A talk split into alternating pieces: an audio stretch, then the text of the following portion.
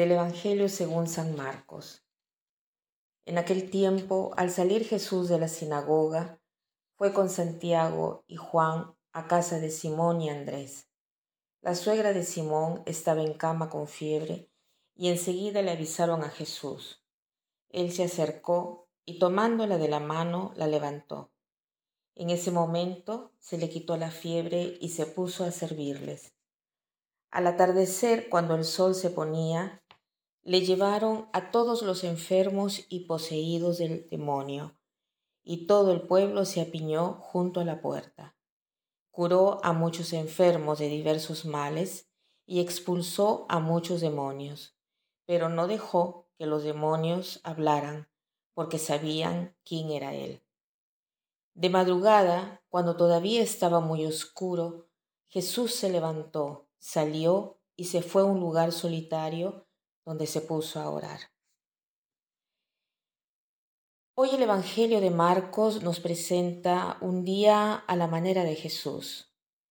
Salía de la sinagoga, iba a buscar a Simón y a Andrés junto con Santiago y Juan. Y apenas entra, le hacen presente que la suegra de Pedro está mal. ¿Y Jesús qué hace? la hace levantarse, la toma de las manos y la cura. Inmediatamente la mujer pasó a servirlo. Después del ocaso del sol, le llevan enfermos y endemoniados y él no hace otra cosa sino curar. Después, ¿qué nos dice acá el Evangelio? Que toda la ciudad estaba reunida delante de la puerta. Nosotros tantas veces leemos el Evangelio de una manera distraída o no le ponemos tal vez eh, la debida atención.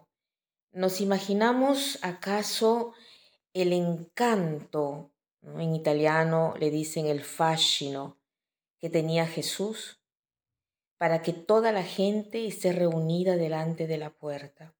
Es verdaderamente increíble el encanto que él tendría para atraer a tanta gente, que toda la gente lo querían ver y querían estar delante de Jesús.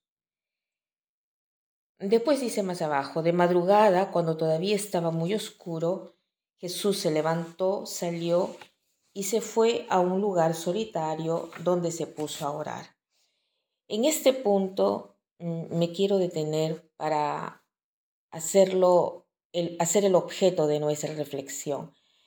Jesús se alza cuando todavía es oscuro. Sale y se retira a un lugar desértico y ahí oraba. En la madrugada, cuando todavía estaba oscuro, Jesús se alza. ¿Y yo a qué hora me alzo? ¿Cuál es mi primer pensamiento y mi primera acción cuando me alzo?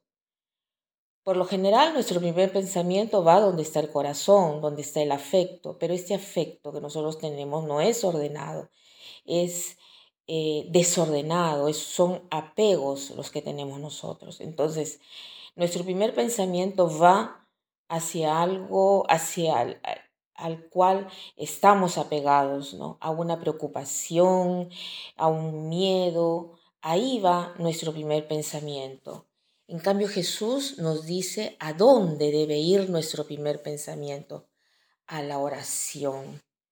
Poner a Dios en primer lugar es reservarle la atención, los primeros minutos de la jornada. Tantas personas dicen, ay, pero yo en la mañana todavía no sé quién soy cuando me levanto, tengo necesidad de carburar. No logro alzarme temprano para darle los primeros minutos al Señor. No, no puedo, no puedo, no puedo. Yo prefiero en la noche, así me concentro mejor en la noche antes de ir a dormir, es mejor para mí orar. Claro, esto no excluye que podamos también orar en la noche, ¿no? Antes de dormir, pero los primeros minutos debemos reservarlos al Señor. Es esencial para poder eh, ir adelante eh, durante todo el día. Hay tantos motivos sobre esto de la imitación de Cristo, lo hemos apenas leído, ¿no? Dice, se alza en la madrugada para orar. Iba a un lugar solitario y oraba.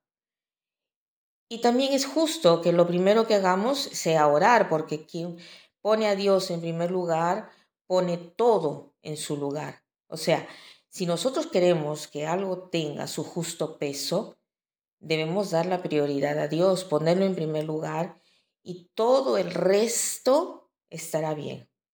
Si no lo hacemos en la mañana, pero nos levantamos y tantas veces posponemos, ¿no? Significa que no lo vamos a hacer, no por maldad, ¿no? A veces por una cosa justa o porque estamos demasiado cansados o porque ha habido un acontecimiento que no estaba previsto, ¿no? Es siempre importante iniciar con la oración.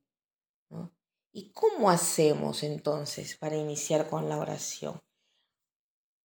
Ahora, entonces, eh, tratemos de tal vez de tener una botellita de agua bendita. Si no, si es que no tienen esta botellita de agua bendita, es muy fácil. Agarran una botellita vacía, limpia, eh, la llenan de agua y se la llevan al sacerdote para hacerla bendecir. Si es que no tienen agua bendita en casa. Con esa agua, ¿no? Apenas se levantan, se hace la señal de la cruz. El signo de la cruz es el signo del cristiano, porque representa el misterio principal de nuestra fe, que son dos, o los misterios principales de nuestra fe, que son dos, la unidad y trinidad de Dios y la encarnación, pasión, muerte y resurrección de Jesucristo. O sea, la unidad y trinidad de Dios, Dios es uno y trino, y la encarnación, pasión, muerte y resurrección de Jesucristo.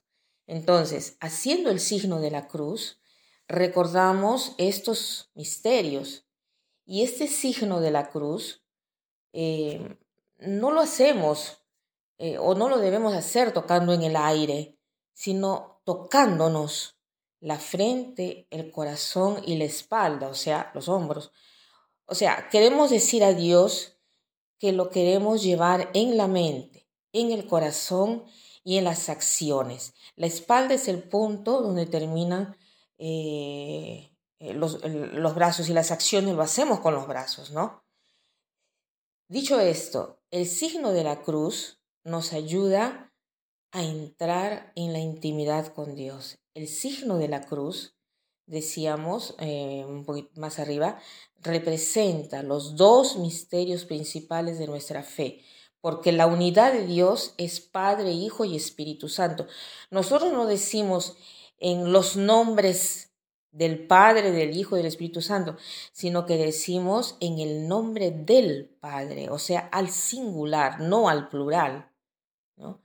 Y aunque pronunciamos tres personas, ¿no? porque no es uno más uno más uno, sino que es uno por uno por uno, porque si fuera uno más uno más uno, tenemos como resultado el 3. En cambio, nosotros decimos 1 por 1 por 1 que nos da 1. O sea, el Padre vive por el Hijo, el Hijo vive por el Espíritu Santo. Entonces tenemos un único Dios en tres personas distintas. Después que nos hemos hecho la señal de la cruz, hablamos con el Señor. ¿Cómo podemos hacerlo? Hay muchísimas maneras muchísimas maneras. Una de ellas es escuchando esta reflexión en la mañana, pero eh, una vez escuchada, eh, no se olviden ni pasen a otra cosa, sino que deténganse al menos eh, unos, unos minutos ¿no? para reflexionar y pensar en la idea principal que, quieren que los acompañe durante el día y para hacerse un propósito concreto en la práctica. Si hacen esto cada día, verán que vuestras vidas cambiarán y no va a ser como antes. Y para terminar, quiero citar esta frase que dice así. La oración no es un ocioso pasatiempo para viejitas, sino rectamente comprendida y practicada, es la acción más potente y decisiva del ser humano. Que pasen un buen día.